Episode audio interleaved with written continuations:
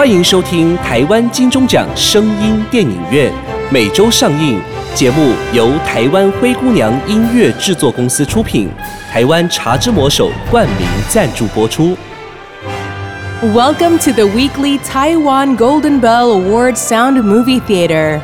The program by Taiwan Cinderella Music Production Company and sponsored by the title of Taiwan The Magic Hand of Tea, Cha Zhi Mo Shou.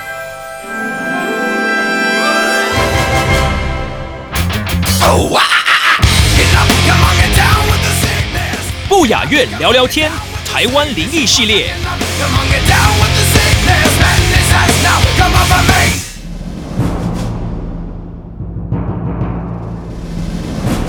各位听众朋友们，大家好，欢迎收听不雅院聊聊天。在台湾，中华民国的男生依法皆有服兵役之义务，能透过训练让身体有强健的体能体魄，也能透过军中规律的生活，遵守及修正一切行为规范，让自己显得更有纪律。以前当兵的时候，最硬的就是新训中心。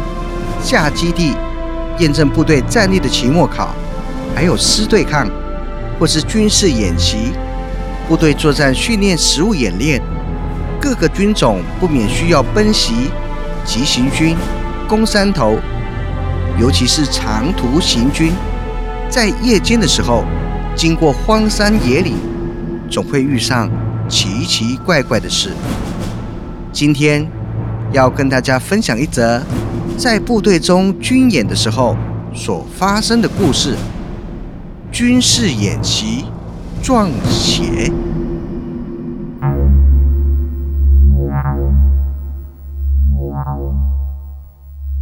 故事发生在三十多年前，那时候的立伟还在某个师的资质部资本连当兵。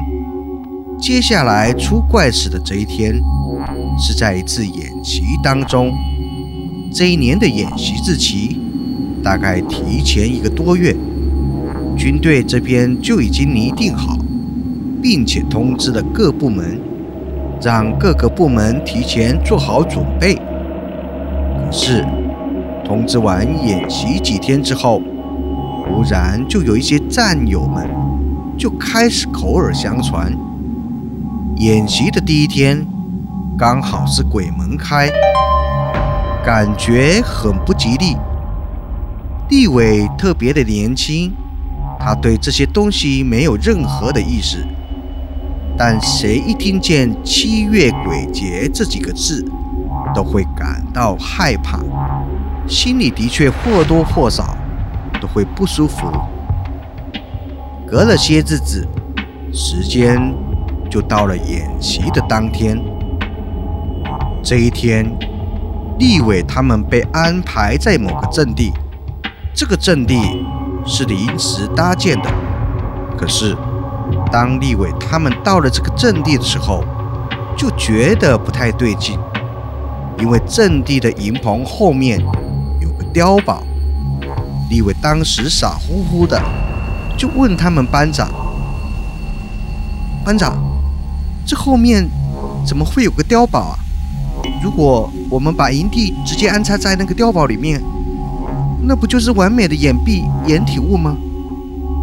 结果，班长严肃地告诉立伟：“你牛奶皮呀，你傻呀？啊，你是不是有点傻呀？那是碉堡吗？那是本地出名的坟墓啊！”立伟这么一看才明白，真的不是碉堡。确实是一座坟墓，只是这座坟墓盖得特别隆重，是拿当地那种黑石盖出来的，一般人没见过这个。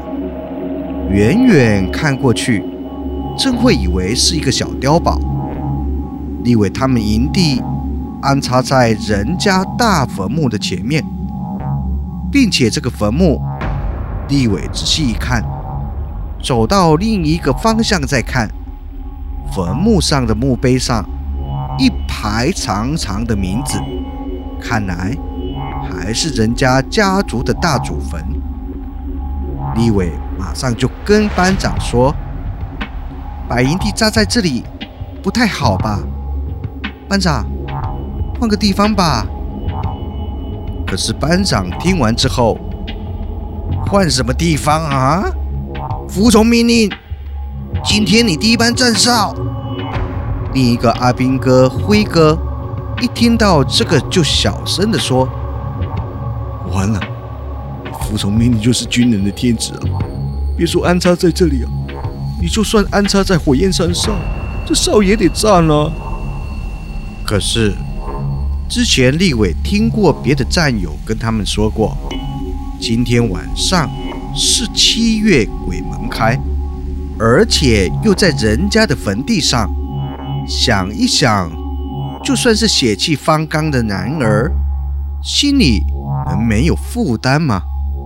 即便立伟百般无奈的发牢骚，到了晚上，这班哨还是得站。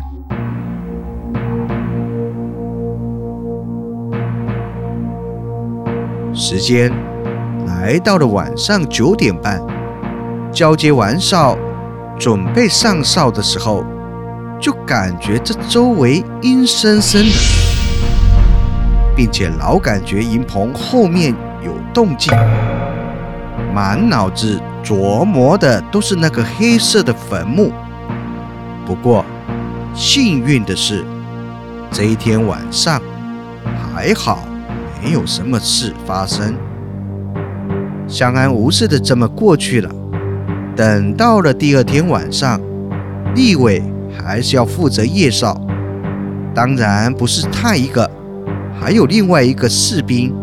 所以，当立伟第一天夜间站哨，没发生任何怪的事件，所有负责这营棚里面的一些士兵们，也都完全松懈了下来。大家认为多想了，只是自己吓自己。没发生什么事，不就守个坟墓吗？再加上又都是当兵的，人这么多，身上又都拿着枪，大家怕什么呢？可是，偏偏在第二天晚上，怪事真的发生了。这一天是第二天。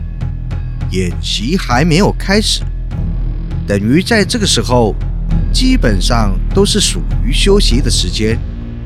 所以立伟晚上上哨之后，站在营棚门口，一个眼睛半闭着睡觉，另外一个没有睡觉，在那里站哨，那就等于一个站哨，一个放哨，而且另外的这些兄弟们。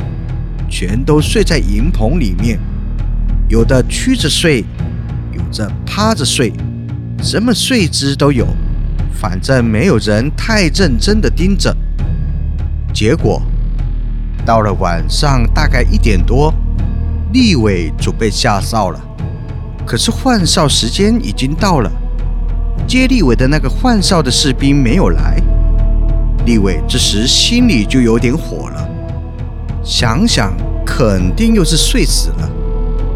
不管三七二十一，直接离开哨位叫人，因为这里并不是军营，只是野外的一个营地，而且演习也还没开始，所以立伟就从门口的哨位上下来，直接走进营棚叫人。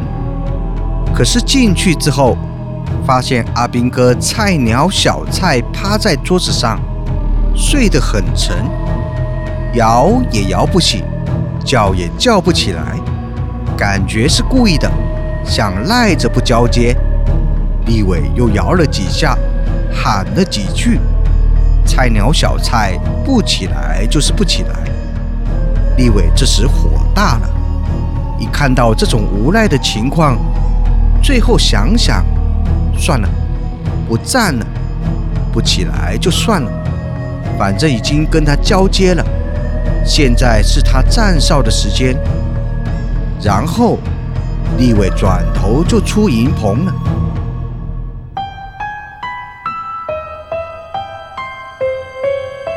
到了营棚外面，立伟点上一根烟，提着这枪，就在周围闲晃。当然没有走多远，也就离开营棚大门大概三到五米处，一边抽着烟，一边脚踢着地上的石头。结果踢着踢着，忽然间侧着一回头，看见营棚斜后方。那个黑色的像碉堡的坟墓门口点了两盏灯笼，一下子地伟就害怕了，手上的烟甚至差点给掐灭，马上把烟拿了下来，身体往后退，慢慢的接近营棚，躲在营棚的后面，然后从营棚门两边伸出的门朵。继续往那边眺望，心里默想着：真的没看错，坟墓的坟头怎么点了两盏红灯笼？立伟仔细看着红灯笼，看了大概四五秒左右，从坟墓里那个门的位置，突然出现有个人影，坟头的门。慢慢被推开，这人影慢慢的从里面走出来。当时立伟更害怕了，整个人基本上往后退，开始坐回门里面。但是出于好奇心，还是趴头向外面看。结果这么一看，立伟一下子吓得肾上腺素飙升。心脏承受不住，一时间都缓不过来，心惊心慌的立伟又抬头往坟墓看。这时候，坟墓刚才走出来的那个人已经站在坟头的门口。立伟仔细一看，是个女的，四十到五十岁左右。胖乎乎的，身上穿着一身古装，像是清朝时代的那种服装，脸上还画着很白的妆，两颊有淡淡的腮红，很像丧礼场合上那种栩栩如生的纸扎人偶。立伟非常的害怕，马上反过身，就开始往营棚里叫人，一直轻喊着。别睡了，别睡了，起来起来，坟墓那里有人了。立伟怕被坟墓那边那个是人是鬼的东西听见，又不能叫得太大声，所以就赶紧进营棚，一个一个上去推他们。结果没一会，把营棚里面的四个人全部都摇醒起来了。醒来之后。其中有一位阿兵哥，就是那个跟立伟换哨的小蔡，大喊着：“你搞什么？多站一会会死哦！”茶之，吼吼吼！我是茶之魔手推广部经理李世鹏，魔手的魔粉们，Merry Christmas and Happy New Year！耶诞铃声响，元旦也跟着到来，在这么欢乐的节庆。茶之魔手祝福大家耶诞礼物收不完，许下元旦新希望。天天有茶之魔手，冷饮热饮常相伴。美好的每一天，美丽的好心情，就从茶之魔手开始吧。在此再次祝福大家耶诞季元旦快乐哦！对了，也祝您收听愉快哦。寒流来袭，气温骤降，民众请注意保暖。这波寒流将持续到寒流来袭怎么办？亲爱的，你忘了茶之魔手有各项热饮可御寒啊！啊，对吼！听说茶之魔手最近新推出烤番薯浓奶浓可可，还有黑糖竹浆炼浓奶等等呢。那我赶快去买茶之魔手新饮品来抗寒。寒流中的暖流，茶之魔手新饮品，秀秀阿林最过瘾。Magic Handy 茶之魔手。你搞什么？多站一会会死哦！超不不不！立伟突然用手捂住他的嘴巴，别说话，闹鬼啦！此时，小蔡才整个人消停下来，然后几个人才走到门口，朝坟墓那边看。可是，当这几个阿兵哥在走到门口的时候，那里已经不是那个女人了。坟墓里面又走出来一位老太太，和那个女人站在坟墓门口说话。因为有点距离，两人说话的声音很小声，支支吾吾的，像是老鼠在叫。可是语言的顿挫，感觉又像是在交流。当时就是这样的。由于在场的士兵，大家的岁数都不大，都很年轻，吓得这些孩子们都慌了。班长突然说：“那是什么？”鬼吗？此时的班长也哑口无言，也都说不出话来了，并且在场的所有人都不自觉地把枪全提在手上了。不过看了一会，他们发现这个老太太和这个女的并没有朝着他们攻击的意思，甚至没有发现阿兵哥他们的存在。两个人就站在门口那里说话，而且这个老太太手里还拿着吃的，一边和这女的说着话，还一边吃着东西，不知道吃的什么，并且还往地上丢。尤其是坟头上的那两盏红灯，把他们两个脸上照得通红通红的。也看不清楚这两个人身上有没有血色，到底是鬼还是人呢？就这样，那女人和老太太一直站在那里，持续了大概十多分钟。在这个期间，立伟他们都不敢出来，都是趴着，头朝着外面看，并且在班长的命令下，让大家都别动。千万都别轻举妄动，不然就会被他们发现。所以阿兵哥们就一直坚持着。不过，大概十五分钟过去之后，那个老太太突然做出一个动作。这个举动不知道是做什么，就是转过头朝着天空上面看。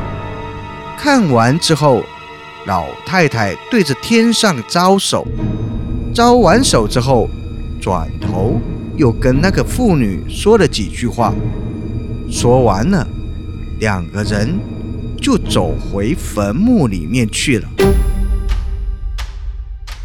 紧接着，坟头的门也关了起来。大概过了十多秒左右，坟头的门口那两盏红灯。也跟着熄灭了，然后刚才整个坟墓周围的景象逐渐的开始消失，直到过没多久，就什么都看不到了。这时候，立伟他们几个人才意识到，刚才不只是那两盏红灯笼发光，而是整个坟墓刚才都是发光亮着的。阿兵哥们议论纷纷，肯定是鬼，因为不可能三更半夜的坟墓里有人，而坟墓还会发光亮着的，又忽然整个坟墓变黑变暗，直到完全看不见。阿兵哥们百分之百很确定，这下子遇上鬼了。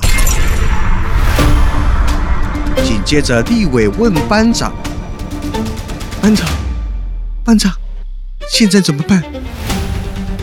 今晚都不要睡，等到早上再处理。大家轮着看守啊。”哦。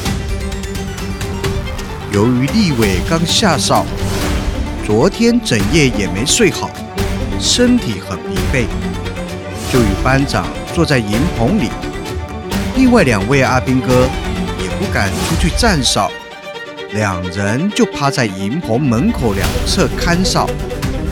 时间又过了一个多小时，大概凌晨三点多的时候，立伟昏昏沉沉的，很想睡，眼睛一张一眯的。就在这一刻，隐约看到营棚门口有个身影，仔细一看，赫然看见那个穿古装服装的女人，突然飞快地出现在地伟的面前，扭曲的脸孔，阴森的笑，直直看着立伟。鬼啊鬼啊！班长一直打着立伟的脸，冲啥？你冲啥？可是吓你了，你又把鬼吓醒了。鬼鬼啊！你在喊名呢？做梦呢？哦，吓死我了，班长！班长，我看还是报告上级好了。班长表示，这是不可以汇报上级，因为上级不可能会相信的，只会闹笑话。时间直到了早上，整件事，昨天晚上班长之所以没有透过通讯器汇报给上级，是因为演习如同作战，是不能开玩笑的。若严重出错，可能是会判军法。由于营地的坐标位置已经特别详细的汇报给上级了，而且上级还问了班长及其他士兵选的营地有没有问题，上级再次确认。而当时负责这营地的班长及士兵还特别的告诉上级，一度确认营地位置没有问题。所以，为保持营地的精准坐标，是不能随意更动的。若是乱更动，就会造成问题。坐标位置若不精准，这会影响后面的演习。演习如同作战，必须精准精确。一旦选定好的营区，那整个营地的坐标位置，各个作战单位都会知道。所以，营地不能乱动。一厘米都不能动，但是大家又议论纷纷。仔细想，那该怎么办呢？后面还有八天的演习时间，这到底怎么过呢？难不成都要跟这一个坟墓里的鬼待在一起过八天吗？大家想来想去，也无可奈何，只能硬着头皮。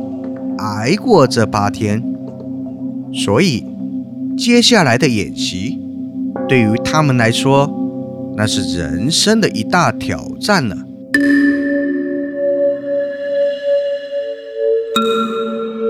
班长最后提议去跟他们拜拜，诚心求他们不要捉弄。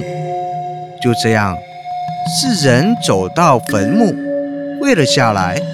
向坟前诚恳诚心的跪拜，他们四个人往坟墓四周看，就是那种破黑石盖的那种坟墓，而且上面长满了杂草，一看就是很长时间没有人打扫或者使用过的痕迹，是一个被废弃的坟墓。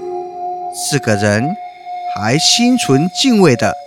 将坟墓上的杂草以及周围的环境仔细的整理打扫了一番，弄得干干净净的。此后的每个晚上，那坟墓的门口的两盏小灯都会亮着，之后整个坟墓也都会跟着亮了起来。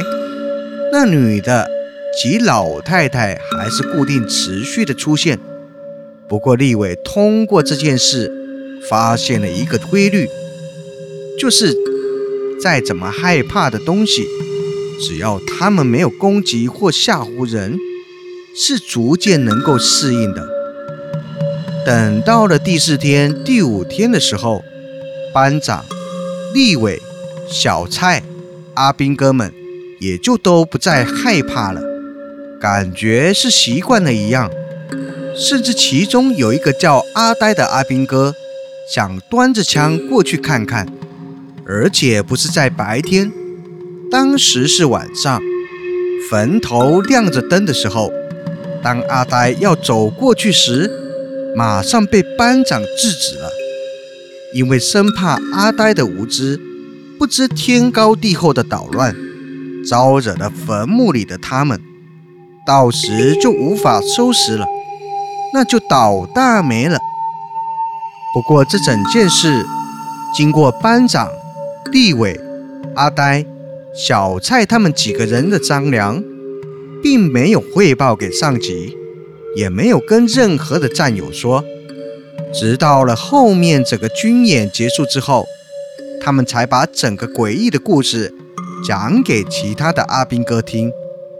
在大家听完之后的反应，有的人觉得真的是遇上鬼，有的人则是认为那只是人。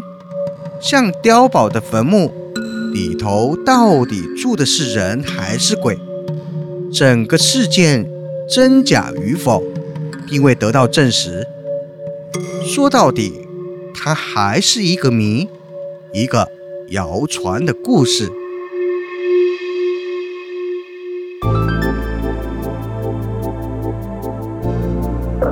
早期在金门，到处都是坟墓，晚上还有鬼火飘着。每晚值班睡觉也。都是在大坟墓下面的值班台，坟墓上墓碑旁的青草都长得很长，尤其伸手不见五指的半夜，更是阴森。但当时最怕的不是鬼，而是对岸的水鬼来摸哨，其为着保命，连茅坑的屎坑都要钻下去，还有胆识训练。班长、学长对入伍生。要求夜间要去坟地拿东西，有些已经捡骨后的墓地，都还有棺木盖，要你躺在里面，或是拿一些残破的寿衣出来，或是要你去把墓碑上的字抄写回来。会怕吗？说真的，入生还都真的不怕，因为以前的学长学弟制很重，班长学长。比半夜看到的鬼还要恐怖。其实，在坟场，只要双手合一，跟墓主人礼貌的拜一下，告知要打扰他们一下，其实还是有用的。今天的故事就说到这边，我们下周再见。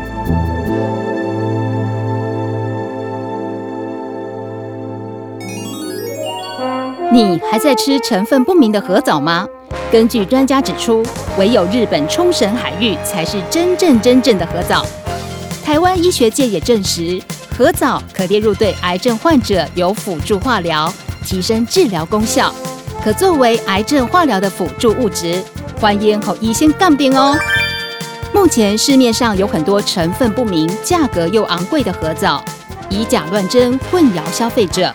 唯有京津贸易直接在合藻产地日本冲绳独家代理，绝无混装或更改包装，给您百分之一百的纯正合藻。合藻对于提高免疫力、抑制细胞病变、活化血液循环、对抗病菌、健胃整肠、降低血液中胆固醇含量、抗氧化、防止皮肤炎发生、抑制过敏、抵抗病毒等等。都有明显的帮助，见证者无数。提醒朋友，预防重于治疗，平时就可以用合藻来保养，不要等到身体出状况才惊觉合藻的重要。百分百日本纯正合藻就在京津贸易行，千万别买错。订购电话：零七三二二三一六八零七三二二三一六八。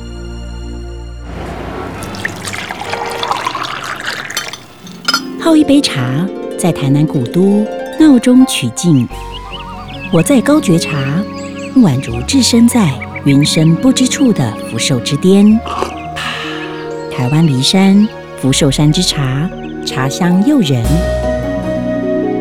赤坎楼正对面，高觉茶邀您一同来品茶。零六二二一二一二一。精彩好戏值得订阅和分享，冠名赞助、夜配广告、节目合作、意见交流，灰姑娘音乐制作，欢迎你来聊聊。零七三一五一四五七。